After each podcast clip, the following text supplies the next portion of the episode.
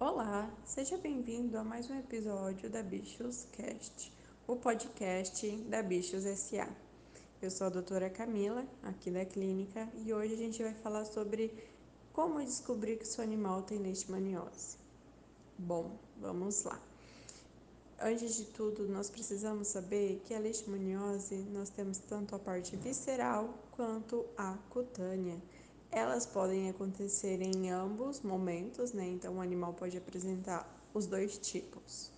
Na visceral, ela pode apresentar vômitos, diarreia, uh, febre, pode apresentar anemia, dentre outros sintomas.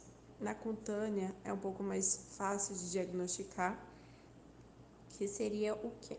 Seriam as feridas que têm cicatrização demorada, então aquelas feridas que secam e abrem de novo, ou que simplesmente não fecha, mesmo com medicações, antibióticos, anti-inflamatórios. Geralmente tem feridas nas pontas de orelha, no ponta do focinho e também ao redor das pálpebras. É muito característico e é, o que pode acontecer também são as unhas crescerem excessivamente. Então você corta a unha e realmente ela está crescendo, o animal está até com dificuldade para estar andando, é um, um claro sinal de leishmaniose.